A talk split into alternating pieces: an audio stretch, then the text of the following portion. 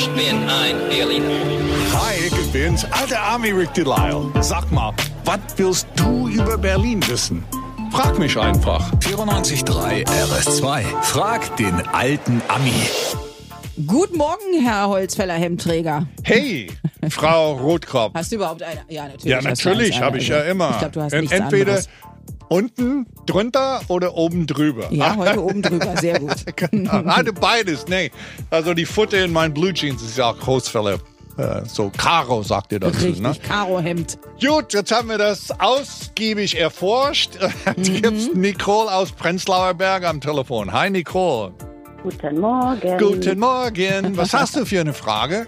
Und zwar an mehreren U-Bahn-Stationen, insbesondere an der Günzelstraße, ist mir aufgefallen, stehen lange Metallstangen mit gelben Schildern, aber darauf steht nichts. Und jetzt wollte ich fragen, ob du weißt, wofür die nützlich sein sollen. Ja. Vielleicht sollen wir da was draufschreiben. Was Naja, das ist mein Lieblingsthema. Da kommen neue Notsignalschalter ran. Das ist auch so ein deutsches Wort, ne? Notsignalschalter. Vorher gab's diese, diese kleinen roten Kisten, wo du eine Hebel runterziehen solltest, so wie die Notbremse im Zug. Die neuen Schalter werden im Laufe der nächsten Monate an alle den Stangen, die du gesehen hast, angebracht. Und die sollen noch auffälliger und einfacher zu bedienen sein. Und äh, dass du besser überall Bescheid sagen kannst, was ein Unfall passiert. Das ist eine Ah, sehr, super. sehr schöne Frage, die du uns gestellt hast. Ich glaube, dass sich äh, diese einige Leute stellen.